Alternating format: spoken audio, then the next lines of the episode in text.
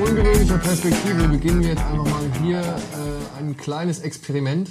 Wir haben einfach mal Zeit gehabt, beziehungsweise ich habe Zeit gehabt und Bock gehabt, ein bisschen was äh, zu besprechen. Und deswegen habe ich mir hier den Kollegen Dennis geschnappt und habe gesagt, pass auf, wir zwei, wir diskutieren jetzt mal und ich schmeiß einfach mal einen Begriff in den Raum und dann gucken wir, wo uns der hinführt. Aber du musst natürlich auch sagen, ähm, worum es geht und warum du mich ausgesucht hast. Wir wollen nämlich ein bisschen über Filme reden und der Begriff, den du ausgesucht hast, ist Remakes. Und ich glaube, dieses Klopfen auf der Tischplatte ist nicht so ganz geil. Deswegen wird mich Michael wahrscheinlich, unser Aufnahmeleiter, ja. äh, nachher wieder böse, böse abstrafen. Aber nichtsdestotrotz, ja, wir schmeißen jetzt einfach mal diesen Begriff Remakes ins äh, Rennen und werden gucken, was jetzt dabei rauskommt innerhalb von, keine Ahnung, wohin uns die Redelust treibt, sage ich ja. jetzt mal. Ne? Und ich glaube, wir können jetzt auch mal eine andere Kamera gucken, oder? weil das ist ganz schön anstrengend für meinen Nacken. Ah, ja. Zack. Ah. Wunderbar. Remix. Remix. Was? Äh, gut, wolltest du mich zuerst fragen? Ich frage dich jetzt mal direkt zuerst. Okay. Ähm, gibt es sinnvolle Remakes? Oh, sinnvoll. Das Ding ist, ähm, um es gleich von vorne weg zu sagen, ich habe mich schon wissenschaftlich in gewisser Weise mit Remakes beschäftigt. Das heißt, ich habe eine Arbeit verfasst über den neuen Yakuza-Film und habe da versucht, anhand äh, des Films Graveyard of Honor. Oh, von Mieke? Genau, das ist ja das äh, Remake von, das Remake von äh, Kurosawa, war es, glaube ich sogar. War es Kurosawa? Nee, nee, nee, ich meine, das wäre. Nee, wie hieß er denn, oder?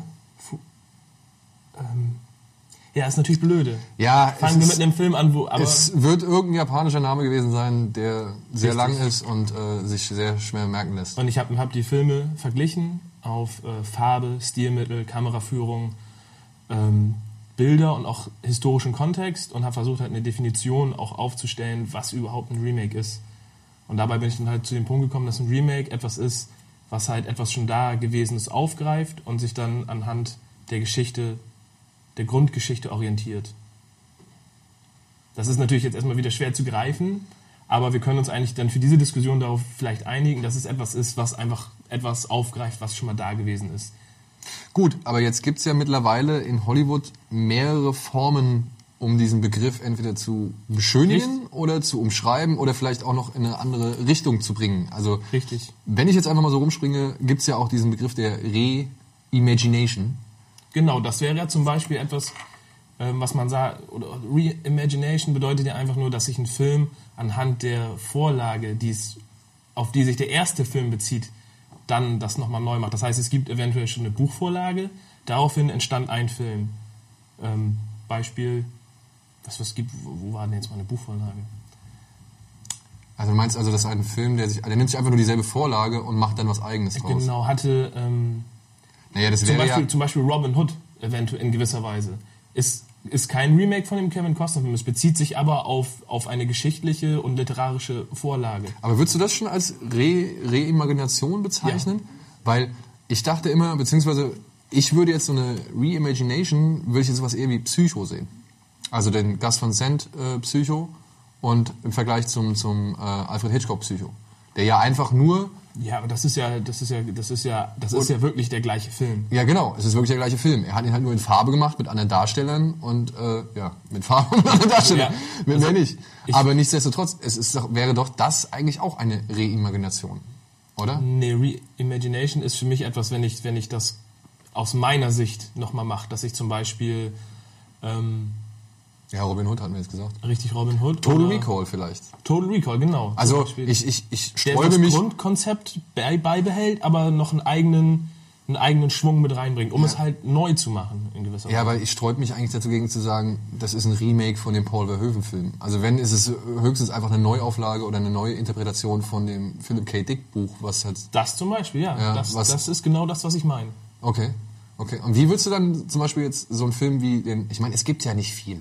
Ja, ich glaube, Van Sant war ja der Einzige, der es wirklich mal gewagt hat, so einen Film eins zu eins nochmal neu zu machen. Ähm, Funny Games. Gut, Funny Games, Haneke. aber da hat, ja gut. Das Wobei das sich mir auch nicht ganz erschlossen hat, warum er das, ich habe es ich hab's nachgelesen, aber ich habe den gedacht... Also ich hatte mal ein Interview mit Haneke gelesen, da meinte er damals, er hat das gemacht, klar, um natürlich auch in den amerikanischen Markt vorzudringen, weil das Problem ist ja nun mal bei den Amerikanern, dass sie halt überhaupt nicht gerne Untertitel oder beziehungsweise synchronisierte Filme sich angucken was ich halt ums Verrecken nicht verstehe. Aber ey, gut. Das ist eine ganz andere Geschichte. Ja, es ist nicht, soll jetzt nicht hier unbedingt äh, Hassthema werden. Aber ähm, er meinte damals, dass, naja, er war nicht ganz glücklich mit seiner Ausgangsversion, also mit der ursprünglichen deutsch-österreichischen Fassung, Fassung sage ich jetzt mal, weil er dachte oder er gesagt hat, dass gewisse Szenen einfach zu früh zu Ende sind, nicht richtig ausdefiniert sind, ja, und, und, und auch vielleicht, naja, an Fluss verlieren äh, durch ihre Verknappung so. Und er wollte halt dann ein paar Sachen einfach nochmal länger ausspielen und vernünftiger ausspielen, als er es mit seinem Original gemacht hat. Finde ich jetzt nicht unbedingt nötig. Also ich fand es nicht nötig. Also ich finde, das Original ich- ist einfach, ähm, oder der, beziehungsweise die erste Version ist einfach, ähm, ja, ungeschlagen. Also das ist, das ist ein, ein Arschlochfilm, wie er im Buche steht und der den Zuschauer so sehr entlarvt. Und wenn das, wenn man das nicht als, als, keine Ahnung, wenn man das nicht rafft, nur weil man den Film nicht synchronisiert sehen will, dann, ja, also ich, klar, ich kann Hanekes Punkt verstehen, oder beziehungsweise ich kann auf jeden Fall verstehen, warum er den, Ameri- also dass er den amerikanischen Markt irgendwie da auch bedienen wollte, aber nötig war es in meinen Augen nicht. Das ist ja aber dann auch schon wieder die nächste Frage, sind Remakes überhaupt notwendig? Darf man zum Beispiel sagen, als zum Beispiel cinephile Person, dass ein Remake tatsächlich eine Verschandlung des Originals ist? Weil warum kann nicht jeder einfach das Original gucken und wenn er das nicht versteht oder keinen Zugang dazu findet, dann ist das halt so. Nicht jeder muss Kunst verstehen, nicht jeder muss mit einem Gemälde oder mit einem Film oder mit Musik etwas anfangen können. Aber dann zu sagen, ich nehme den Film, um ihn nochmal einer breiten Masse vorzuführen, das verstehe ich manchmal nicht ganz, weil es Kunst oder wenn wir Film als Kunst verstehen, dann kann man ruhig auch als Regisseur einen bestimmten Anspruch stellen. Das hat zum Beispiel Christopher Nolan auch mal von sich gesagt. Er sagt, meine Zuschauer sind nicht dumm und ich möchte meine Zuschauer fordern. Wenn denn irgendjemand sagt, er versteht die Narration nicht oder bestimmte Elemente, dann ist das so. Dann kann man sich das aber auch anlernen, indem man sich mit dem Film beschäftigt zum Beispiel. Und man könnte jetzt ja, wenn man auf die Amerikaner kommt, sagen, okay, schaut euch mal zum Beispiel ähm, Let the Right One In, das Original. Schaut es euch an. Es ist schwer. Es hat ganz fast einen komplett anderen Kontext mit den Kindern, was da passiert und was in dem Buch passiert, als das Remake, was allerdings ein gutes Remake ist. Ey, also ich sag, Let Me In ist kein verkehrter. Also ich meine, das Ding ist, die Geschichte, nicht. die Geschichte ist ja nach wie vor geil. Ja, ja? auf jeden Also die, Fall. die Geschichte, ich muss auch sagen, gerade hier mit dem, ähm, ich vergesse den Namen immer von aus The Road, der Junge. Ja, und Chloe Grace, Grace Moretz. Das ist auf jeden Fall, die beiden spielen ist cool und die beiden erzählen eine wunderschöne Geschichte. Ich weiß nicht, müssen wir sowas erklären? Ich weiß nicht. äh, Also falls es auch nicht, also Let the Right One In ist, ich hoffe, wir spoilern jetzt, spoil, spoilern wir. Die sind schon ein bisschen älter, das geht, glaube ich. Ich glaube, also ja, ich sag mal direkt an, wir, wir werden auf jeden Fall das eine oder andere spoilern hier. Ich hoffe, ihr werdet es uns verzeihen, beziehungsweise ich hoffe, ihr seid es euch jetzt bewusst, dass hier im Laufe des äh, Gesprächs ein paar Sachen fallen, ja, die man vielleicht nicht hören sollte, wenn man diese Filme noch nicht gesehen hat und wenn man diese Filme noch unbedarft und, und frei von irgendeinem Einfluss irgendwie genießen möchte. Deswegen hier an dieser Stelle, es wird gespoilert. Und beziehungsweise ich möchte nicht darauf acht geben müssen, zu sagen, ey, oh nee, jetzt hier nochmal an der Stelle Nee, wegschalten und so weiter. Es wird gespoilert. Und ähm, ja, des, dementsprechend fange ich jetzt an. Let the Right One In, ein schöner, für mich sogar mit der, einer der besten Vampirfilme, die es überhaupt definitiv. gibt. Es geht um die Liebe zwischen einer, ja, einer sehr alten Vampirin, gefangen im Körper eines Kindes, und einem kleinen Jungen, der irgendwie selbst so ein paar Abgründe irgendwie besitzt und ähm, naja, sich wirklich bei dieser Frau oder bei diesem Wesen irgendwie zum ersten Mal richtig geborgen fühlt und verstanden fühlt und so weiter. Und es gibt zwei Versionen. Es gibt einmal das schwedische Original, wenn ich das richtig weiß. Ja. Ja, von, ähm, ah, wie heißt der? Der Mann hat auch letztens noch äh, ähm, Tinker Tailor Soldier Spy Stimmt, gemacht. genau. Äh, Thomas Alfredson heißt er, glaube ich, wenn mich das jetzt, Alfredson, ja. ja, wenn mich das jetzt nicht täuscht.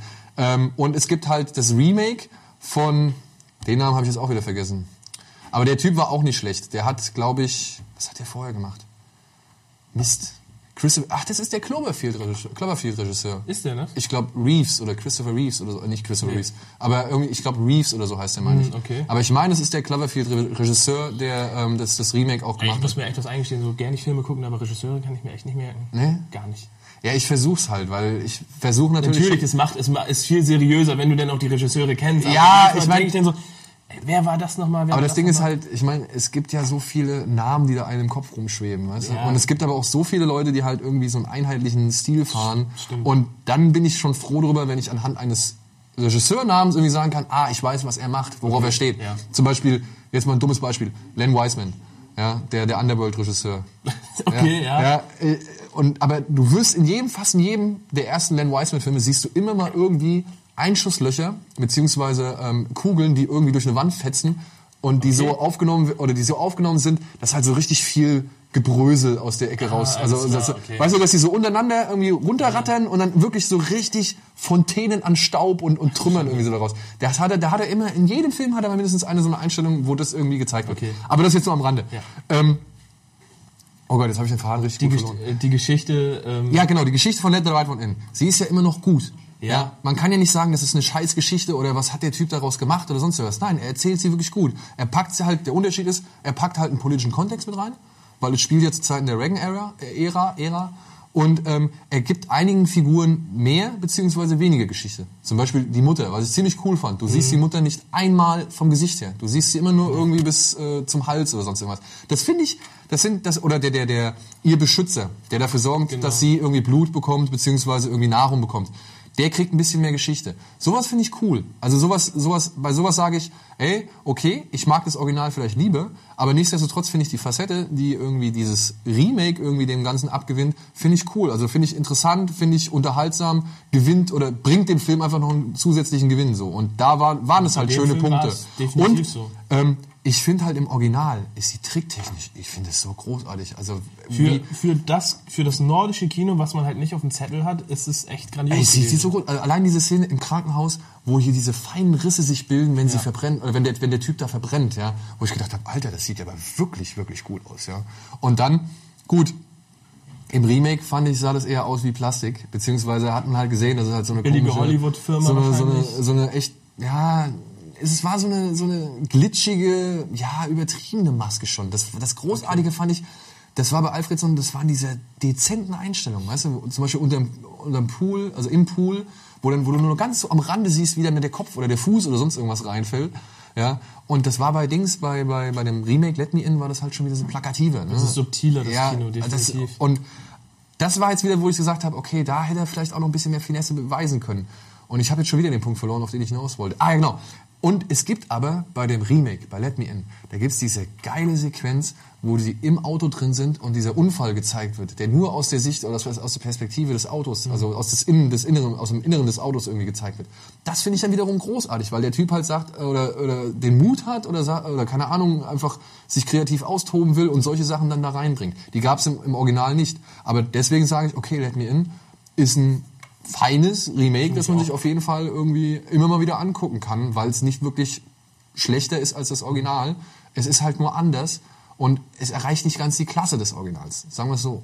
Finde ich auch. Und ähm, um am besten vielleicht noch ein neues Fass gleich wieder aufzumachen, wo wir bei dem Film sind. Es spielt auch ein gewisser kultureller Hintergrund mit rein, denn ähm, europäischer Film, da wirst du mir halt auch bestimmt zustimmen, oder das ist ja kein europäischer Film, aber auf dieser Seite des Meeres sozusagen der Film Ja, es ist ein europäischer, ja, skandinavisch. ze- Egal. zeigt sich in gewisser Weise anders als der amerikanische Film. Einfach ähm, das leidige Thema, was wir auch aus Computerspielen kennen. Ähm, in Amerika hast du Blut, Gewalt, aber kein Sex. In, in, in europäischen Filmen darfst du keine Gewalt zeigen, aber Brüste und nackte Frauen und Menschen ist in Ordnung. Let Me In, beziehungsweise Let, me, let the Right One In, gibt's ja die Szene, wo die beiden Kinder praktisch, wenn ich das noch richtig in Erinnerung habe, nackt zusammen im Bett liegen. Also sie ziehen sich halt gegenseitig aus. Hättest du das so in Amerika gezeigt, würde ich, würde ich schon sagen, da hätten einige Leute hätten gesagt, das können wir auf keinen Fall zeigen. Du kannst doch keine zwei nackten Kinder, zumindest nicht mal ansatzweise in einem Bett zeigen. Und auch in Hollywood die Schauspieler, die, die äh, Chloe, die hätten das nie gemacht, die wären nicht mal auf den Gedanken gekommen. Gut, vielleicht hätten sie sich in Unterwäsche ins Bett gelegt. Cody Smith McPhee heißt er. Der Junge, der den. Aber, aber weißt du, was ich meine? Deswegen Ja, ja, den ja. Film halt nochmal umzu, umzuschneiden. Ich meine, gut, es war jetzt, glaube ich, bei The Girl with the Dragon Tattoo, war es im, im Remake, im amerikanischen Remake auch ziemlich hart, diese Vergewaltigungsszenen und, und was damit reingespielt. Da hat man da sich wirklich auch Mühe gemacht, das so zu übernehmen und dann nicht zu sagen, okay, wir. Und für solche, für solche. Szenen, also ich mochte, ich mochte das Remake. Also das war zum Beispiel ein Remake, das hat sich für mich überhaupt nicht erschlossen. Ja, also von Verblendung beziehungsweise Girl with a Dragon Tattoo. Ich, das, das war für mich so unnötig. Ja. Das war für mich so unnötig. Es, es fängt an, ich habe nichts gegen Fincher, ich mag Fincher, aber es, dann kommt dieser, dieser Teer, äh, äh, teergeschwülstige, irgendwie James Bond-artige Vorspann, Ja. der wirklich geil ist, ja. Die Mucke auch dazu, passt alles super. Und danach kommt halt dieser Film, der halt so überhaupt nicht zu diesem Dings passt. Ich habe mich gefragt, warum? Warum macht er das? Ja, das ist was was soll das? Und dann kommt dieser Film. Der ist optisch. Ich will gar nicht sagen, das sind feine Bilder. Fincher versteht es nach wie vor irgendwie düstere Atmosphäre einzufangen. Auch die Vergewaltigungsszene, ja, die ist wirklich, das ist Fincher prädestiniertes Fincher Material. Aber ja, ey, dann kommen da so Fehler dazu, ja, wo man merkt, irgendwie hat Fincher keinen Bock gehabt, irgendwie mit seinen Figuren irgendwie rumzumachen, so, ja. Wenn dann irgendwie Daniel Craig sitzt verletzt irgendwie auf dem Bett und, und ähm, jetzt wollte ich Nomi Rapaz sagen, wie heißt sie? Ähm, Ähm, ah, jetzt ist, ist es, ist, es so, ist es so schlimm? ja, ist egal. Ähm, die Darstellerin irgendwie, dann, dann kommt da noch so ein dummer Dialog irgendwie dazwischen und es ist eigentlich schon längst klar, worauf diese Szene irgendwie hinausläuft, so, ja. Und weiß ich nicht, dass dann in, in Schweden alles auf Englisch steht, hat mich auch tierisch aufgeregt, ja. Das, weil er, was ich, was ich an, an diesem Fincher Remake halt irgendwie so, so unmutig, ich, ich, das ist, klingt vielleicht ein bisschen härter, aber ich fand es so unmutig, dass ähm, er das Setting, ja, er verändert es nicht. Er nimmt einfach die gleiche Geschichte in Schweden, ja, erzählt die gleiche Geschichte in Schweden. Klar, es ist natürlich äh, eng mit der schwedischen Geschichte verbunden, diese ganze äh, äh, Verblendung, beziehungsweise die ganze Millennium-Trilogie. Die hat natürlich viel mit der schwedischen Sch- Geschichte zu tun. Aber wenn ich doch diesen Film lokalisiere für Leute in Amerika, die keine Lust darauf haben, sich einen äh, schwedischen, sogar noch mit deutschen Geldern produzierte TV-Film irgendwie anzugucken, weil es war nun mal ein TV-Film, das muss man dazu sagen. Ähm, warum bin ich da nicht irgendwie so, warum habe ich nicht die Eier oder beziehungsweise warum bin ich da nicht so konsequent und versetze das ganze Setting oder die ganze Geschichte nach Amerika? Warum hat er nicht irgendwelche amerikanischen Ku Klux Klan Nazis oder so gezeigt, die da irgendwo an der Küste leben? Oder irgendwelche amerikanischen Deutsch-Nazis oder sowas, ja? Das wäre zu viel gewesen, schon wieder zu viel Arbeit, weil ich glaube, dass gerade das Remake, weil wie, wie früh kam das? Ein Jahr? Im Jahr, glaube ich, maxi Das oder maximal zwei. meiner Meinung nach auch eine einzige Cash-Cow. Die Bücher wurden gerade Ja. beim Bestseller, der TV-Film kam und dann dauert das nicht mal ein Jahr, bis irgendjemand sagt, okay, wir machen das in Amerika genauso. Ähm, wenn du dann noch die Zeit genommen hättest, das, das in einen anderen Kontext zu packen, in einen anderen kulturellen Hintergrund, hättest noch andere, dann hätten die ja noch ein Jahr länger produzieren müssen und in einem Jahr hätte sich keiner mehr dafür interessiert. ja. Dann hätten die gesagt, ach, das ist ja von dem, was da vor zwei Jahren kam, das ja schon. Wobei ich das halt auch nicht so sehe, weil ich kann mir nicht vorstellen, ey, es heißt, Fincher erzählt seine Version des Buches in fünf Jahren. Würde ich sagen, alles klar, ich bin gespannt drauf. Ein Jahr danach, nachdem ich die letzten drei Filme gesehen Ja, habe, gut, auf fünf Jahre, das wäre schon wieder auch eine andere Sache. Ja. Das, das kann man jetzt zum Beispiel bei dem Oldboy halt gut anbringen. Das ist eine, also, ey, ich, ich weiß genau, was du denkst und ich sehe es eigentlich auch genauso, aber das ist jetzt zum Beispiel wieder so ein Zeitpunkt. Das Ding ist, ich mag auch Spike Lee nicht davon mal abgesehen. ey, Spike Lee hat aber schon gute Filme gemacht. Ja, ich mag ihn trotzdem nicht. Okay. Ähm, aber ich habe jetzt den, den, den, der, der Trailer ist ja vor kurzem rausgekommen und ich war echt, stimmt, da hatten wir über Twitter, glaube ich, noch kurz äh, drüber geschnackt. Ich fand ihn gar nicht schlecht, ich mag aber auch Josh Brolin und ich bin gespannt, wie, wie stark er sich an das Original hält. Und jetzt mal ehrlich. Ja, Es ist, wie stark, unnötig, es, es ist unnötig, definitiv, aber es ist nicht nur unnötig, es ist, in diesem Trailer siehst du diese eine Szene, wo er auf dem Bett sitzt und seine Tochter im Fernsehen sieht, wie sie darüber berichtet, wie das Leben so war, ohne ihren Vater aufgewachsen und bla bla bla bla. Ich ahne so derartig, dass dieser ganze Twist des Films, es ist zwar blöd zu sagen, okay, wir machen denselben Twist, den vielleicht die halbe Welt schon kennt, außer, sagen wir mal, 50% der Amerikaner, ähm, dass man den einfach nochmal neu macht. Aber ich denke mal, es gibt immer noch genug Leute, gerade die, die sich dagegen sträuben, äh, koreanische oder beziehungsweise asiatische Filme zu gucken, ähm, die sagen, Alter, was ein fieser Film. Krasses Ende, definitiv. krasses Ding. Ich wette, da gibt's immer noch genug Leute und ich wette, es gibt auch genug Leute, die irgendwie Kohle ins Kino bringen oder tragen. Ja? Also dieser Film wird immer noch genug Leute finden, um sich zu refinanzieren, die diesen Twist noch nicht kennen und die davon immer noch überrascht sind. Jetzt, was ich da im Dings gesehen habe, also wenn er jetzt nicht im Nachhinein noch hypnotisiert wird und, und das irgendwie gezeigt wird oder sonst irgendwas, hat dieser Twist, ist, der wird er nicht existieren. Und es wird nicht passieren, dass Josh Brolin mit seiner eigenen Tochter schläft. Ja, ich meine, wir haben es gesagt, wir spoilern. Ja, es wird nicht passieren. Und dann ist dieser Film für mich obsolet. Er ist für mich, nein, er ist für mich hinfällig, ist er. Ja, es, also, aber ich, ich sage auch, okay, ich lasse mich überraschen. Ja, ich will ihn jetzt nicht von vornherein verurteilen, aber das, was ich im Trailer gesehen habe, ist für mich genau eins dieser Remakes, das kein Mensch braucht bisher. ich, ich glaube auch, der floppt. Ich glaub's hab- auch. Also ich habe äh, nicht, weil es ein Remake ist und weil die Leute keinen Bock drauf haben, sondern ähm, was ich in, in, in Kommentaren und Foren gelesen habe, als Reaktion auf den Trailer war, was ist das? Die haben gesagt, was ist das? Wir verstehen den Film nicht. Was ist das? Ich dachte, passierte noch irgendwas? Ich verstehe nicht, was für Bilder ich sehe. Das sind ja diese Kommentare. What the fuck did I just saw? Ja, So, gut, aber die meinen aber auch dann wahrscheinlich, ähm, also Nee, das ist, es ja, war- das ist auch in gewisser Weise, es ist auch anerkennt, oder? Also ich meine, wenn ich jetzt sowas, von welcher Sicht der, ne? ich meine Also, zum. Beispiel jetzt ein Film, der kein Remake war, sondern der mal wirklich was eigenes, originelles war, hier Trance von Danny Boyle. Mhm. Ja, da siehst du halt die ganze Zeit dieses, das äh, James McAvoy, wie er da rummacht und was weiß ich, und am Ende kommt Vincent Cassel mit nur halbem Schädel irgendwie über eine Tischkante hoch und erzählt halt, äh, beziehungsweise sein Mund bewegt sich noch und er spricht. Und da würde ich auch sagen, what the fuck habe ich da gerade gesehen, so, ja. Also, man kann es ja immer noch anerkennen sehen, aber ich glaube auch, ich gebe dir recht, bei Oldboy, entweder sie haben es nicht verstanden, was sie da gesehen haben, beziehungsweise es war ihnen zu wenig von vornherein erklärte Geschichte. Weil ich glaube, der Trailer macht auch nicht klar, dass der Mann da irgendwie 15 Jahre eingesperrt wird oder 20 Jahre. Doch, ja. doch, ich glaube, das wird doch sogar im Trailer explizit Stimmt, erwähnt. genau, ja. Und jetzt sind sogar noch mehr Jahre, damit die Tochter Ja, noch ein, älter ist. Ein Ne? Mann wurde eingesperrt so und so lang und was passiert, wenn das und das und du denkst so, hm, Ey, ich meine, ich habe Oldboy, ich habe den damals auf dem Fantasy Filmfest, glaube ich, gesehen. Ja, doch, ich habe den auf dem Fantasy Filmfest gesehen. Ich wusste von diesem Film gar nichts. Ich wusste nicht, dass es ein Anime bzw. diesen Manga dazu gab. Ähm, ich hatte natürlich gelesen. Ich kannte vorher von äh, Park Chan-wook, kannte ich halt nur Joint Security Area. Und ich kannte, den habe ich auch dem Fantasy Filmfest gesehen, äh, Sympathy for Mr. Vengeance. den kenn ich. Und den fand ich einfach nur, Nö, das war nicht, die sind widerspenstig. Alter, das gibt's doch. Jetzt habe ich sie, oder? Ja, ich hab sie. Zack. Entschuldigung. Mein, mein, mein Karma wird sich rächen. Es tut mir leid. Ähm, und da fand ich, ich wusste, das ist auf jeden Fall harter Tobak und das muss harter Tobak werden. Ja, ich meine, Ich habe Oldboy auch nur zweimal gesehen. Oldboy gehört mit Clockwork Orange zu den Filmen, die ich mir nur im Abstand von fünf Jahren angucken kann. Ja, ich glaub, das, das ist, ist- nichts, was ich mal abends in den, in den Player Nee. schmeiß und sag, komm, ich habe mal wieder Bock, Oldboy zu gucken. Nee. obwohl, ähm, ich sag, die Hammer-Szene, die habe ich schon mehr als irgendwie. ja gut, die kann ich mir ja aber auch auf YouTube immer wieder anschauen. Ja, okay, das ist wohl wahr. Aber so alles, das ist einfach dann... Und ich habe von diesem Film, wie gesagt, ich hatte nicht so wirklich viele Ahnung. Ich wusste die Ausgangssituation, der Typ wird halt für 15 Jahre weggesperrt und, und dann wieder freigelassen so. Und das fand ich einfach nur geil. Ja. Wer das bis jetzt noch nicht weiß, wer, an wem das alles irgendwie vorbeigegangen ist, ja, diese ganze Geschichte. Ich beneide ihn, ja, er kann es noch mal erleben. Aber Aber unbedingt gucken. das war da damals, das da war einfach nur der Shit. Da brauchte ich keine Erklärung. Der Typ wird weggesperrt. Ja, geil. Cool. Der bleibt da jetzt 15 Jahre gefangen und muss sich irgendwie mit Sushi und sonst irgendwas oder mit diesem komischen China-Food, den er die ganze Zeit äh, irgendwie da bekommt, muss er sich über Wasser halten, ja, und, und kloppt diese Wand allem der, ein. der, der, der Original-Schauspieler hat das auch so gut gemacht. So, genau, also diese, diese Verzweiflung, wie er in dem Raum ist, äh, wie er durchdreht, die Haare werden länger und er, äh, auf einmal ist er halt besoffen. Oder am Anfang ist er, wo er besoffen auf der Straße ist. Als, das ist halt auch so typisch asiatisch. Ich habe zu der Zeit, wo ich den gesehen habe, gerade mit einem sehr guten Freund, haben wir sehr viele asiatische Filme. Wir sind in die Videothek, alles was irgendwie aus Korea, Japan, äh, ähm, haben, wir uns, haben wir uns reingezogen. So, also von Battle Royale, also wirklich alles von Gitano und dann schlage ich nämlich einfach mal, damit wir vielleicht Oldboy abhaken, die nächste Brücke.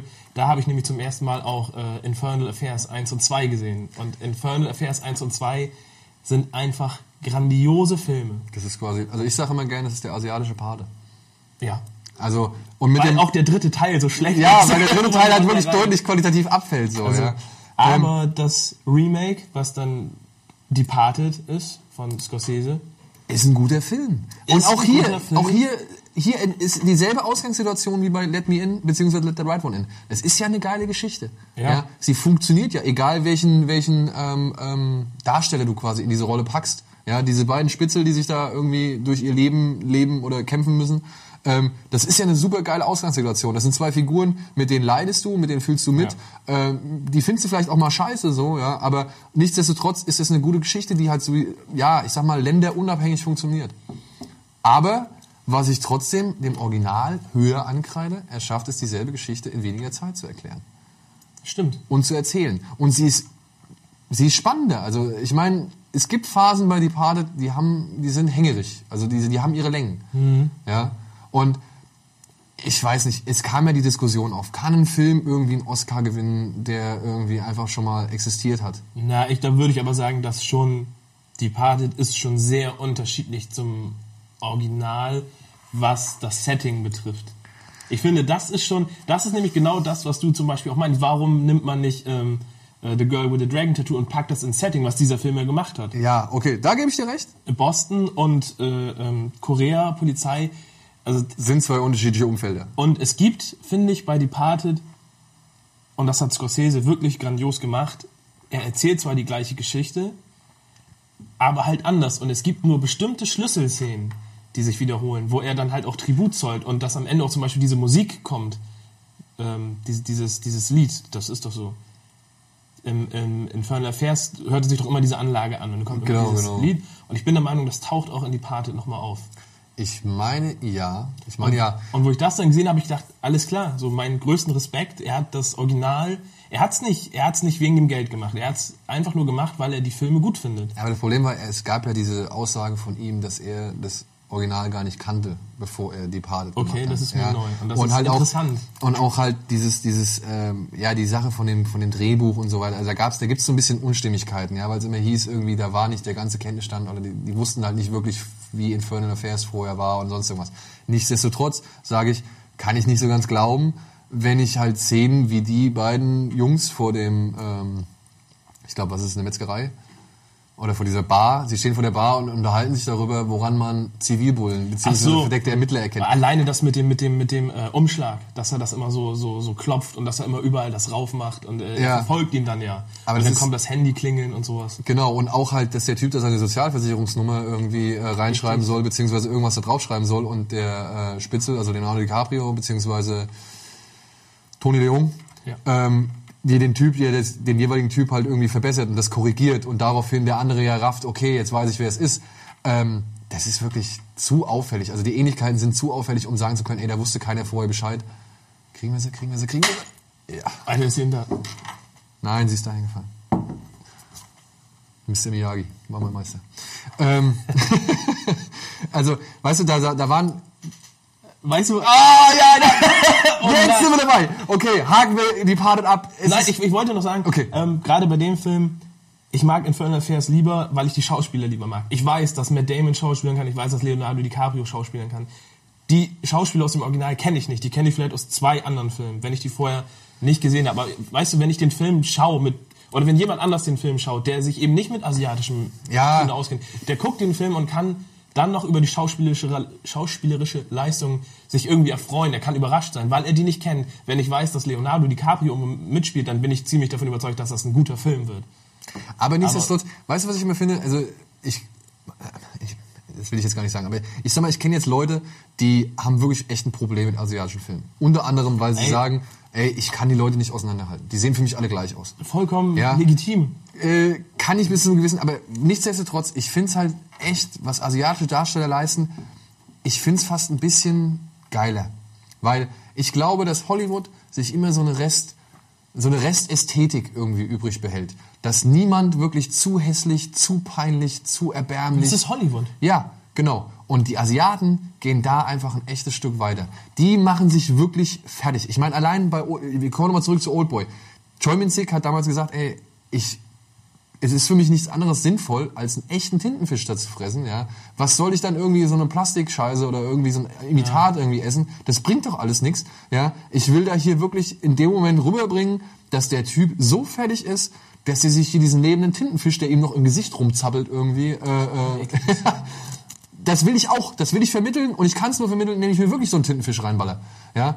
Und, und, und also, wie gesagt, ich finde halt bei den Asiaten, sie schaffen es halt immer so ein bisschen noch eine Spur Tiefe und, und, und, und ja, also ihr, ihr eigenes Selbst, also diesen, diesen guten, positiven Schein noch weiter einzureißen, als es die Amerikaner machen. Und es ist ja leider auch das, was dem asiatischen Raum in dem Sinn auch negativ anhaftet, weil man sagt immer auch die Verrückten. Also Ja. die machen immer so ab, die, bei, entweder geht es bei denen um irgendwelche äh, erotischen Ekelfantasien oder es wird äh, fließt Blut und äh, so Itchy the Killer, der Anfang, so zeig das mal, zeig das mal im Standard, äh, Standard Hollywood äh, Zuschauer.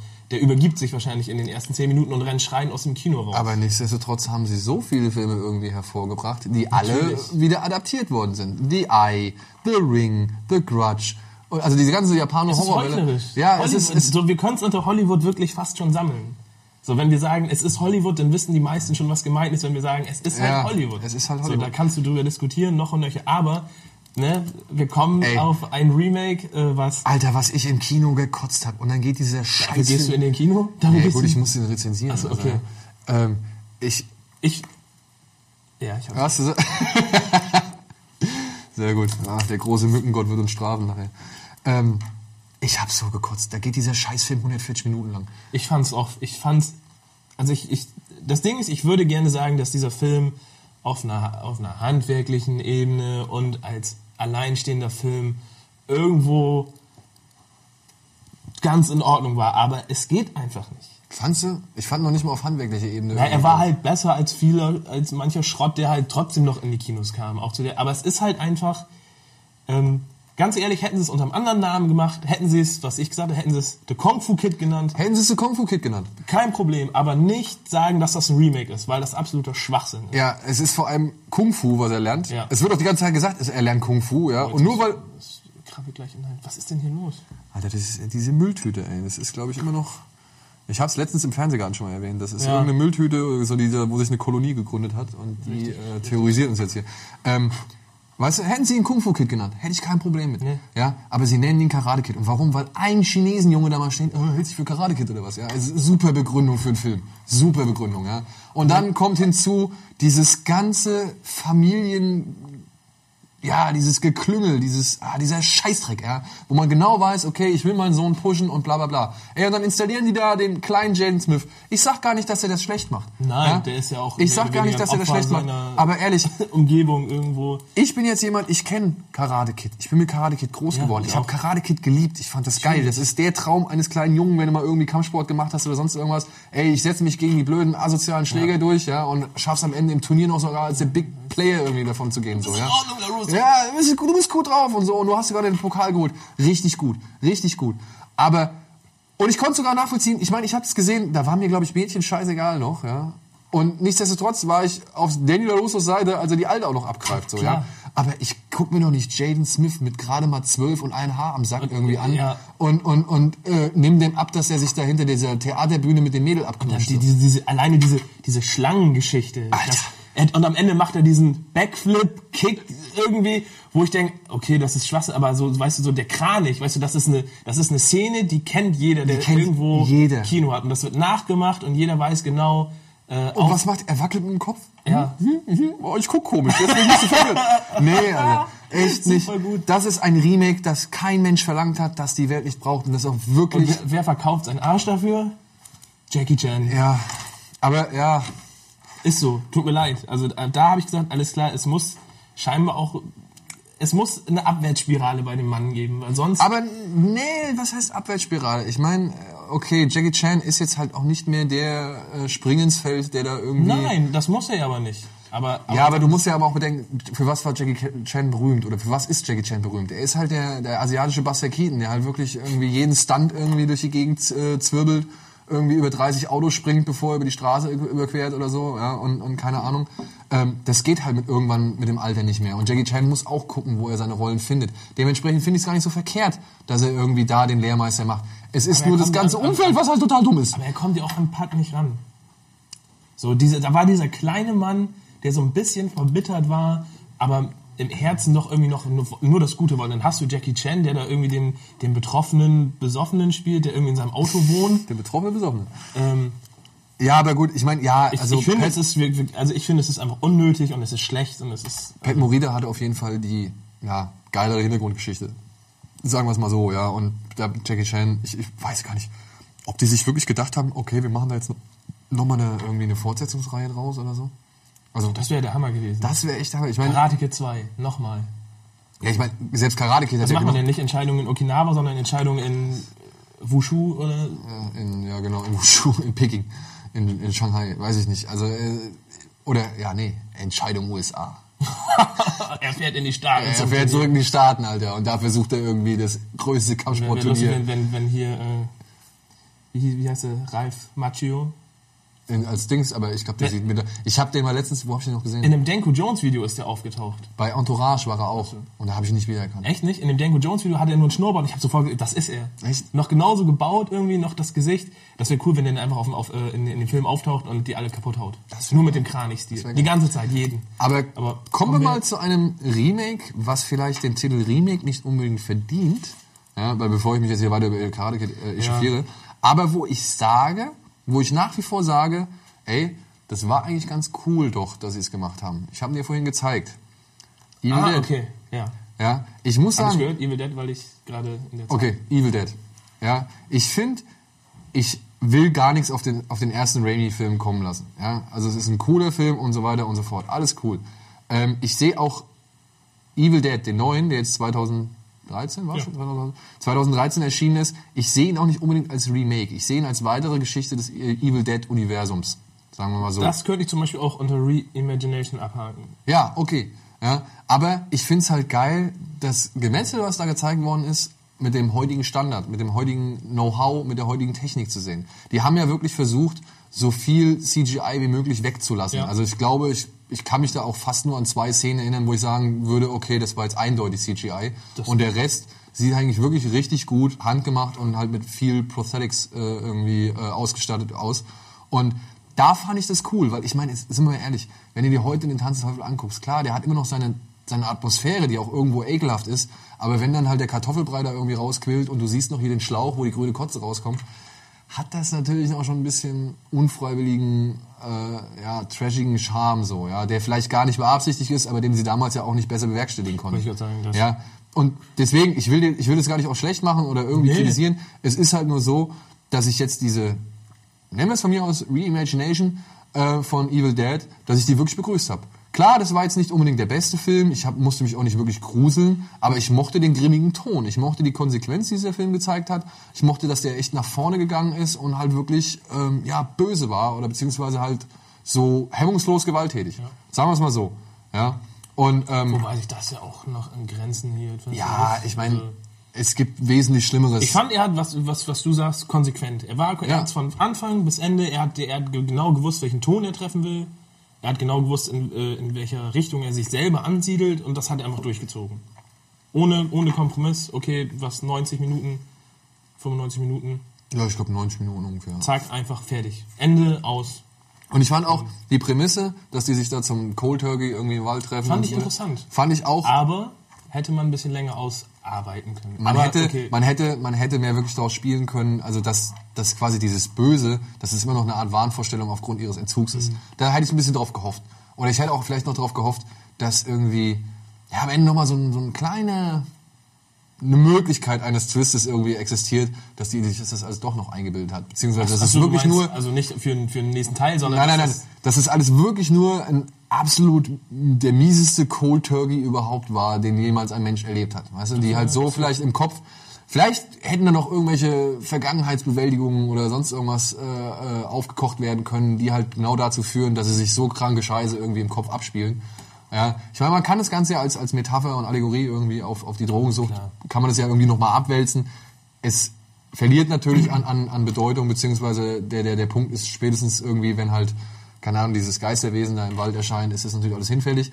Aber nichtsdestotrotz, hier fand ich, war das, ja, ich fand, das war eine sinnvolle Ergänzung, beziehungsweise eine sinnvolle Neuaufarbeitung äh, dieser ganzen Geschichte. Glaubst du, dass der Zeitfaktor eine große Rolle spielt, dass man sagen kann, dass bestimmte Filme, die in der Zeit gedreht wurden, wo halt gewisse Möglichkeiten einfach nicht da waren, dass man dann heute mit Recht sagen kann, okay, mit Respekt auf die Vorlage versuchen wir es einfach nochmal. Wir halten uns dann eben in gewisser, in gewisser Weise wirklich nah an dem Original und versuchen das mit den Möglichkeiten von damals abzugleichen, aber nehmen eben doch die Technik von heute. Es wäre ja schon ein Unterschied, zum Beispiel, wenn man sagt, okay, wir machen es genau wie damals, nur wir nehmen halt eine hochauflösende Kamera.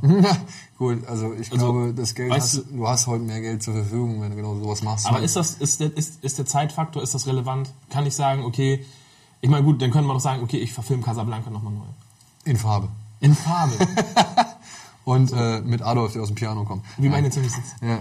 ähm, Ähm. ja, ich meine, das sind so Sachen. Also ich hoffe, dass niemand jemals auf die Idee kommen wird, Casablanca nochmal neu zu inszenieren. Michael Warum? Bay bestimmt. Ja, klar. Mit, äh, Wo am Ende denn das Flugzeug abstürzt. genau, und die Nazis noch in Marokko einfangen. Nein, aber ähm, es gibt Sachen, die muss man nicht neu machen. Das würde ich auch so sehen. Ja, es gibt Sachen, die muss man nicht neu machen. Es gibt, im Falle von Tanz der Teufel sage ich, ey, es war schön zu sehen, dass, wie das heute auf, mit der Technik 2013 funktioniert. Ja, ähm, ein Film, wo wir jetzt bei mal, bei mal guten Remakes sind. Ja, also, beziehungsweise Remakes, wo ich sage, da begrüße ich einfach die Neuauflage. The Crazies von Wes Craven. Oh, den habe ich, hab ich nie gesehen. Ich, ich habe den Trailer gesehen, das ist doch das mit der Mistfolge, wo die in der, in der, in der Stadt Genau. Wollte ich immer gucken, ich habe es nicht gemacht. Ey, Wirklich, ist in meinen Augen eins der gelungensten äh, äh, Horror-Remakes, beziehungsweise Remakes der VHS-Ära. Ja, also ähm, der Typ, der hat ja vorher nur diesen Sahara gemacht, wo er richtig viel Kohle irgendwie gehabt hat und äh, ähm, ja mit Matthew McConaughey und, und Penelope Cruz irgendwie 150 Millionen Dollar in den Sand gesetzt hat, im wahrsten Sinne des Wortes. Und dann kriegt er diesen Film und ich dachte mir so, oh Gott, ey, ich meine, ey, das, das Wes Craven-Ding ja, ist jetzt auch nicht gerade der größte Horrorfilm auf Erden so, aber äh, nichtsdestotrotz hat er seine Atmosphäre gehabt und er hat da sogar diesen politischen Kontext irgendwie, dass seine Kleinstadt quasi komplett sich selbst überlassen wird äh, äh, mit den Verrückten, die halt da durchtickern, weil sie, glaube ich, durch was war es, Grundwasser oder sonst irgendwas verseucht? Egal, es ist irgendwie in, in irgendein, irgendeine Chemikale oder irgendwas ist ins, ins glaube ich, ins Trinkwasser gelangt und daraufhin sind die da alle durchgedreht. Das macht der Neue auch eigentlich, erzählt nichts anderes, ja. Aber nichtsdestotrotz schafft er es, diese Atmosphäre, die damals die entstanden wurde oder die damals kreiert wurde, ähm, schafft er es, auf ein modernes Szenario zu übertragen und, und so, ich meine, Leute, die jetzt heutzutage ins Kino gehen, die jetzt 18 sind irgendwie, ja, die heutzutage 18 sind und sich sagen, ey, ich hab Bock auf so einen Horrorfilm, ähm, die kennen vielleicht das Original Nee, nicht. das. Sie wird, ihnen wird vielleicht auch das Original so ein bisschen, hm, das ist nicht meine Zeit. Die Leute haben da alle keine Handys und irgendwie sowas und, und ey, was fahren da für Autos rum und was haben die für überhaupt für Klamotten an, so, ja. Da finde ich das, Den musst du mir zeigen, der so argumentiert. Ja. Wir haben ja gar keine Smartphones. Was fahren die? Was tragen die aber für Klamotten? das die kann doch, das kann doch wirklich, weil damals, sie haben ja auch wirklich alles anders, sie haben ja anders geschrieben, sie haben ja anders geredet, sie haben ja irgendwie, ähm, ja, es war eine andere Zeit halt nun mal, ja? Und es gibt ja Leute, die fühlen sich vielleicht bei sowas einfach nicht wohl. Ich kenne Leute, die sagen, oh, ey, nee, das ist doch alles, das wirkt alles so alt und so altbacken und so, da bin ich, da, das, damit kann ich mich nicht anfreunden. Aber Stimmt. The Crazies ist ein Film, der schafft es, diese ganze Atmosphäre, A, natürlich technisch ein bisschen besser rüberzubringen, aber nichtsdestotrotz eine wirklich schöne Atmosphäre zu kreieren, ja. Auch obwohl es halt nicht Wes Craven war, der schon wusste, was er macht und der schon irgendwie Erfahrung in dem Gebiet hatte. Der Typ hat zwei Filme gemacht. Und der zweite davon, da kriegt er es halt mal hin, ja, diese Bedrohung, wie halt auch diese, die, ja, die Unheimlichkeit, diese, dieses, ja doch halt, diese, diese unheimliche Atmosphäre, die über dieser kleinen Stadt herrscht, irgendwie, äh, dem Zuschauer begreifbar zu machen und halt irgendwie auf die in Bilder zu verpacken. Ja. Also du, ich, ich, ich versuche immer, also für mich ist es immer so, als könnte ich diese Bedrohung sehen. Ja, Ich, obwohl mag, sie nicht. ich weiß halt, was du meinst. Diese, Ja. diese wie soll man das sagen, diese, diese Ästhetik. Ja, so eine- ja, genau, die was So Ästhetik. im, was so im Film fließt. Genau, im- so eine Aura von, Genau. von, von, die halt, wo alles zusammenwirkt, wo halt das, Bühnenbild, das Kamerabild irgendwie, vielleicht halt auch der, der so Umgangston. Spannung. Irgendwas, da liegt was in der Luft. Genau, es, es liegt, ja, es liegt was in der Luft beziehungsweise auf der Leinwand. So, Und da, ja. das finde ich auch, dass wenn das ein, das ist zum Beispiel ein Qualitätsmerkmal. Wenn das Remake das schafft, dann ist das vollkommen in Ordnung. Genau, und ich finde halt, Crazy hat das geschafft, was Wes Craven früher gemacht hat, sogar fast sogar noch ein bisschen besser irgendwie rüberzutragen. Und halt vor allem für Leute, die halt sich wirklich nicht mit diesem ganzen alten Kram irgendwie anfreunden könnten, in ein neues, ja, Korsett, in ein neues äh, Jahrhundert, in ein neues Jahrzehnt oder sonst irgendwas zu übertragen. Genauso wie Zack Snyder mit Dawn of the Dead. Ich bin ein riesen Fan von Dawn of the Dead. Ich liebe das Original, den alten Film. Ich kenne ihn in, in, keine Ahnung, ich glaube in vier verschiedenen Fassungen. Ja. Ich habe mir auch diesen Agendo-Cut und alles angeguckt. Und ähm, das kann ich so nicht lesen, Eva. Okay. Ah! Und ähm, ja, nichtsdestotrotz hat mich Snyder, der hat mich weggebombt mit dem Ding. Ja, weil es halt auch anders ist. Al- Alleine Und da sage ich, das ist so, das ist so der Moment, wo ich sage, ey, das sind Remakes, die trauen sich was, weißt du, die zeigen die Zombies schneller. Das ist laufende Zombies. Alter, die Leute Ja. haben sich am Anfang, wo die es gesehen haben, die Haare ausgerauft. Nach dem zweiten Mal sehen haben sie gesagt, alles klar, ist in Ordnung. Ist, ist auf jeden Fall, hat seine Berechtigung. Er ist quasi nicht, okay, er ist in manchen Gewaltszenen vielleicht nicht so explizit wie jetzt Dings, aber nichtsdestotrotz, Muss auch nicht. dass das, dieses, dieses nervöse, diese Shaky Cam und diese, diese krassen Schnitte und auch irgendwie ungewöhnlichen Perspektiven und so, die ein Agento, wo die die Möglichkeiten gar nicht gehabt hat, oder bei einem, einem, einem, einem Romero, ja, also, wo die halt eigentlich wirklich, Kamera ist fixiert, ja, vielleicht schwenkt die Steadicam noch ein bisschen mit oder irgendwie sowas, ja, aber das war's halt so, ja. Und Snyder hat ja wirklich alles an Technik irgendwie reingepackt, was er irgendwie, was ihm zur Verfügung stand. Und ich finde, er schafft's halt genau diese Technik. Und ich finde halt, er ist halt ein, ein guter Remixer, ja. Er ist halt ein guter visueller Regisseur. Ja, aber auch ein, wie gesagt, ein Remixer, ja. Also ich meine, er kann halt bestehende Vorlagen, kann er wirklich super geil zu was Neuem umkreieren, umvariieren und so. Ja, sag mir was oder nicht. Ich möchte nicht nochmal auf Man of Steel zu sprechen kommen. Gut, ist, wird's, ja, okay, okay. Gut. Aber Lassen wir den Hund bitte begraben. Ja, also ja, aber ich sehe Superman jetzt nicht als Remake. Ich sehe Superman als als ja, okay, ich ich habe gesagt, Doppel-Reboot oder was nach Superman Returns? Ich meine, das ist ja auch nochmal ein Genre. es ist ein. Comic-Verfilmung. und Reboot ist ja auch nochmal was, nochmal eine andere Sparte. Ja. Also praktisch eine Serie neu aufzusetzen mit neuen Schauspielern, neue Geschichte, aber ähm, die, die, die Grundstruktur, beziehungsweise, wie soll man das sagen? Das gleiche Universum, die gleiche, die gleiche Timeline. Aber eigentlich müsstest, müssten wir doch jetzt, nachdem wir das schon so ein paar Mal gesagt haben, müssten wir sagen, Superman ist auch nur eine Reimagination. Weil im Endeffekt, Es kommt die, ist es die Origin Story ist drin? genau, im Endeffekt nimmt er hier eigentlich nur eine bestehende Geschichte und, und erzählt sie halt Richtig, nochmal und er neu. hält sich an keinen Film, sondern er hält sich an die Comic-Vorlage. Genau. Also es spielt, die anderen Filme haben dazu keinen, also die haben keinen Bezug dazu. das stimmt. Nicht so wie bei Superman Returns, wo Ja. plötzlich alle nicht mehr gewusst haben, dass Clark Kent Superman ist. Ja. Ja. Reicht auch. Ja. Komm, lassen wir es einfach. Okay, also ich finde Superman Returns immer noch schlimmer als ähm, ähm, Ja, bei weitem. Ja, okay, danke. Da sind wir uns auf jeden Fall noch einig, ja. Ähm, aber Horrorfilme und, und Comic-Verfilmungen Ja, jetzt haben wir- bieten, wir haben uns- bieten sehr viel Nahrung für Remakes. Ja, wir haben uns ein bisschen darin verloren. Ja, Ähm, wir haben uns in ziemlich vielen Horrorfilmen. Was gibt's denn? Also ich meine, Weil ich meine zum Beispiel eben äh, Texas Chainsaw Massacre zum 20. Mal ein Remake, absolut schlimm. Der neueste sowieso, kann man vergessen. Äh, Das Nightmare on Elm Street Ding fand ich Teil, war nicht ab der Mitte irgendwo gelungen. Ich fand den Freddy cool. Ja, das muss ich sagen. Das ja. Und, aber ich fand am Anfang dann halt auch nicht cool, wie die gezeigt haben, warum die Eltern das machen und diese Selbstjustiz. Ja. Das war viel besser, dass man das nicht wusste im ersten Teil, dass das verborgen war. Aber dann plakativ zu zeigen, wie die da hinlaufen und verbrennen, habe ich gedacht, ja gut, ja, nee, jetzt habe ich da irgendwie keinen Bock mehr drauf.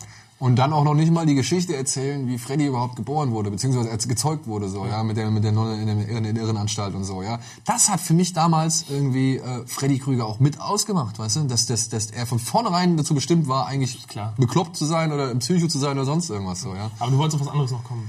Äh, Ähm, von den Horrorfilmen weg. Ja, von den Horrorfilmen weg. Also was, was gibt's denn noch? Also wir brauchen noch ein, sag ich mal, Remake vielleicht, weil es, es ist komisch, ne? Es sind fast immer nur die, die, also ich weiß nicht, hast du das bearbeitet? Ich meine, Gravefight of Honor ist jetzt ein Film, da geht's natürlich um Yakuza, äh, Yakuza waren's ja genau. Yakuza, da geht's um Tradition, um Ehre, um, um, um Rache, ja, und um diese, diese wirklich typisch äh, in der japanischen Kultur verwurzelten Werte so.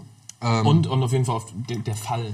Wie Ja. tief kann ein Mensch halt wirklich Genau. sinken und Ähm, was gibt es denn für Remakes? Was haben wir denn? Wir haben noch über gar nichts gesprochen, irgendwie, was vielleicht so ganz fernab davon ist. Weder Horror noch irgendwie, äh, ähm, ja, vielleicht nicht mal Actionfilm.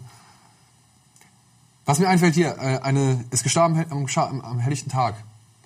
Da gab es ähm, hier Fritz Lang und, und, und Gerd Fröbe, der Okay. Kindermörder. Da gab es vor Jahren, vor einigen Jahren gab es mal ähm, das Versprechen von Sean Penn, meine ich, mit Jack Nicholson. Ja. Der eigentlich quasi das gleiche erzählt hat, wie dieser Typ, äh, ich bin ein bisschen von den Fliegen hier verwirrt, wie dieser Typ versucht, über Jahre hinweg einen, diesen einen Fall zu lösen, den er irgendwie bis über die Pension hinaus nicht geschafft hat, so, und immer dran bleibt und so weiter. Jack Nicholson, großartig in der Rolle, ja, wirklich großartig in der Rolle, auch schön eingefangen. Und Setting, komplett nach Amerika verfrachtet und in, für Amerika mit amerikanischen Umständen und so weiter erzählt. Sage ich auch. Ey, wunderbar. Wenn ich, wenn mir das jetzt der Gerd Fröbe-Film oder ja das Original irgendwie zu alt ist oder sonst irgendwie oder ich einfach nicht glaube, dass es davon eine vernünftige Version gibt oder ich irgendwie darauf warten muss, dass der Film, was ich auf DVD rausgebracht wird oder mal irgendwann auf gut Glück irgendwie im Fernsehen läuft, ey, gucke ich mir das Versprechen an. Ich habe dieselbe Intensität, ja, die, diese, diese, die die Geschichte vermittelt. Ja. Ich habe wirklich großartige Darstellerleistung und ich habe am Ende ein wirklich mieses Gefühl. Also was soll ich, was, was kann ich diesem Remake vorwerfen, außer dass es quasi neuer ist und äh, in einer anderen Stadt oder in einem anderen Land spielt so. Ich weiß nicht, was du in deinem, in deinem äh, Pamphlet, was du für, für, äh, verfasst hast, was du da noch so festgestellt hast, was da irgendwie die Eckpfeiler eines Remakes sein müssen, damit es funktioniert. Das war, das war, ich habe mich tatsächlich wirklich nur aufs Handwerk dann äh, begrenzt und hab's, hab's halt verglichen. Ich habe aber mich, hab mir nicht irgendwie angemaßt zu sagen, das ist gut oder das ist schlecht oder das ist nötig, Remix zu machen. Dafür war dann halt auch einfach gar, kein, gar keine Zeit in dem Rahmen. Ähm, aber ich finde, wenn wir jetzt langsam ein bisschen zum Schluss kommen, Ja. wäre das vielleicht eine, noch ein interessanter Punkt. Ähm, dürfen wir zum Beispiel als, als, als, als Menschen, die ein gewisses Maß an Filmkenntnis besitzen, dürfen wir so, so eine Aussage treffen, zum Beispiel zu sagen, okay, ähm, du sagst jetzt, es ist vielleicht interessant, bestimmte Filme aus einer Zeit neu, neu zu gestalten, damit eben ein junges Publikum Der Geschichte zugänglich. Die Geschichte, ja, die, genau. genau, darf man diesen Zugang, erleichtert man den Zugang damit oder verwöhnt man damit vielleicht den Zuschauer? Weil, warum nicht? Setz einen 15-Jährigen vor einen, vor einen Schwarz-Weiß-Film von da und lass ihn sich angucken. Lass, er soll sich darauf einlassen. Und danach kann er immer noch sagen, okay, nein, aber von vornherein zu sagen, okay, nee, wir geben dir lieber hier die, die neue Farbversion mit neuer Technik, ähm, du hast die gleiche Geschichte, schau dir das mal lieber an. Du, ich bin ja von vornherein immer dafür zu sagen, ey, Alter, oder, oder, Alter, Leute, schau dir das an. ähm, ihr findet es vielleicht geil, aber bitte tut euch den Gefallen und guckt euch nochmal halt genau die Fassung oder die, ey, das wird immer schlimmer hier, ne? Also ich glaube, wir haben, sie haben gemerkt, dass wir ihre Art Entweder das ist deine Mütze oder meine Haare. Ja, oder meine Achselhöhle. ähm, ich finde halt wirklich, wenn man sagt, ey, ich habe diesen Film gesehen, was weiß ich, ähm, Ocean's Eleven. Ocean's Eleven. Genau, schönes, schönes Beispiel. Man hat Ocean's Eleven gesehen und ich muss sagen, ich, Ocean's Eleven, ich finde den fast noch geiler als Frankie und seine Spießgesellen. Ich finde, ich find das, meine, gut, das war ein geiles Team. Ich mag die Nichts Filme gegen, eigentlich. nichts gegen Sinatra und das ganze Nein, Black Pack, ja. Es ist wirklich cool, aber wenn man jetzt mal so sieht, was Soderbergh was für einen stylischen, für einen eleganten und für einen gewitzten Film gemacht hat, wo man halt auch merkt, dass die Leute halt wirklich alle Bock haben irgendwie auf diese ganze Rolle, also auf all ihre Rollen, auf dieses Zusammenspiel, wo, wo man wirklich den Spaß dann merkt, äh, den die beim Zusammenspiel haben, dann was soll ich daran kritisieren? Klar gab's Frankie und seine Spießgesellen früher, aber der Film braucht halt auch, der hat halt nicht diese Finesse, der hat halt nicht die Spielereien, der hat halt auch nicht diese Twists oder diese Clues oder irgendwie diese optischen, ähm, ja, diese optischen Irreführer. Es war ein anderer, er, hatte Stil, aber es war ein anderer Stil. Genau, es es war ein anderer In Stil. seiner Zeit, sozusagen, war er so wie Ocean's Eleven in unserer Zeit. Es war halt einfach ein anderer Kontext, ein anderes Umfeld. Also bei Ocean's Eleven würde ich aber auch niemals sagen, ey, ähm, wenn du den gesehen hast, du musst aber noch mal den anderen Film sehen. Um, du kannst das auch gut stimmt. leben irgendwie. also du mit so einem Film wie Ocean's Eleven kannst du gut leben, weil du hast diese Heißgeschichte, du hast die, die Stars, du hast die Spiellaune, du hast den Spaß. Ja, den wirst du bei Frankie und seine Spießgesellen vielleicht nicht haben, aber ähm, ich sage halt, okay, guck mal an, wie die das damals versucht haben, das rüberzubringen. Und dann kann man immer noch sagen, okay, klar, cool. Ich respektiere den Aufwand, den die betrieben haben. Ich respektiere irgendwie ähm, die Art und Weise, wie sie es erzählt haben. Und klar, äh, mit Sammy Davis Jr., Frank Sinatra, Dean Martin und so weiter, das war ein Film, der lebte auf jeden Fall auf jeden, nur von der Strahlkraft seiner Stars. Ja? Äh, Ocean's Eleven schafft zwar auch, oder bietet zwar auch jede Menge Stars auf, aber schafft es dabei halt noch irgendwie einen richtig Ja. ja. stilvollen Film rauszupacken. So. Ähm, kann man sich ansehen. In dem Fall muss man aber meiner Meinung nach nicht. Das Original. Also ich, kann, man, kann man das so allgemein stehen lassen? nee, allgemein würde ich es nicht stehen lassen. Also es gibt wirklich so viele Remakes, gerade wenn es jetzt leider dann doch im Bereich Horrorfilm, wo ich sage, ey, ihr könnt es nicht bewerten, ohne das Original gesehen zu haben. Ihr müsst mindestens einmal das Original auch verwirken lassen. Ob euch das dann gefällt oder nicht, das, Das steht ist- auch wieder ist- auf ist einem anderen ist Blatt. auch komplett Ist, egal. ist komplett egal. Ich möchte einfach nur, dass respektiert wird, wie genau die gleiche Geschichte, ohne den ganzen technischen Stickschnack irgendwie und ohne die ganzen High-End-Grafiken und Visual Effects und sonst irgendwas damals gelöst worden ist, wie Atmosphäre erzeugt worden ist, ja, und dass man das halt in Kontext setzt, dass man das irgendwie vergleicht. Das, so gesehen, wäre ein Schlusswort, was ich habe. Okay. Falls wir jetzt zum Ende kommen wollen. Ja, dann würde ich sagen, sonst, sonst wird es ein bisschen lang. Ich hätte jetzt vielleicht noch, noch gefragt, äh, was kommt nach dem Remake? Ein Remake des Remakes.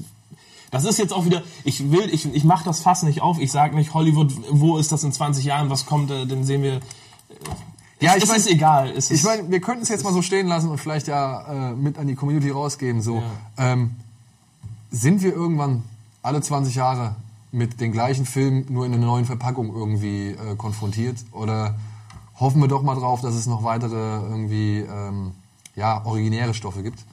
Ja, ich meine, es gibt coole Filme, auch in anderen Ländern außer Amerika. Ja. Und ähm, Amerika zeigt ja immer wieder, dass sie gerne irgendwie sich in diesen Ländern oder beziehungsweise in anderen Filmbranchen irgendwie bedienen, um dann quasi das rüberzuholen. und zu Recht machen sie das, weil es dort gute Filme gibt. Sie machen das ja nicht äh, aus Spaß, sondern weil die Filme wirklich eine bestimmte Qualität haben. Man sucht Ja. sich ja nicht, nicht Müll aus, den man neu verpacken will. Aber Entschuldigung, ich, ich weiß nicht. Also wenn ich jetzt hier in Deutsche, also in Deutschland zum Beispiel, an der irgendeiner Spitze wäre von irgendeinem geilen, richtig schönen Filmverleih, würde ich sagen, ey Leute, warum sollen wir ein amerikanisches Remake nehmen? Wir holen das Original rüber, ja, synchronisieren das gescheit und dann bam.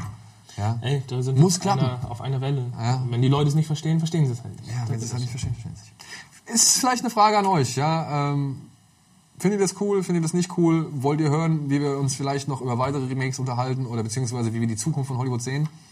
Wir wissen es nicht, aber ich äh, muss sagen, wir haben hier doch ein kleines, nettes, feines Gespräch Ja, hingekriegt. auf ne? jeden Fall. Und ähm, ich glaube, wir machen hier einfach an dieser Stelle mal Pause. Du musst ja auch deinen äh, Zug irgendwie noch erwischen, wenn ich das richtig gesehen habe. Ja, Machen wir eine Abmod nach oben. Ja, genau, wir machen eine Atmung nach oben. Kriegt ihr das hin, Regie? Könnt ihr uns hier hochschalten? Könnt ihr uns hören, da oben? Könnt ihr uns hören? Auch äh, trotz nicht vorhandener Ohrstöpsel? Wir sagen einfach mal Tschüss. Ich hoffe, es hat euch gefallen. Und ähm, ja, auf das nächste Zwiegespräch, wenn ihr Bock habt. Bis dann. Bis dann.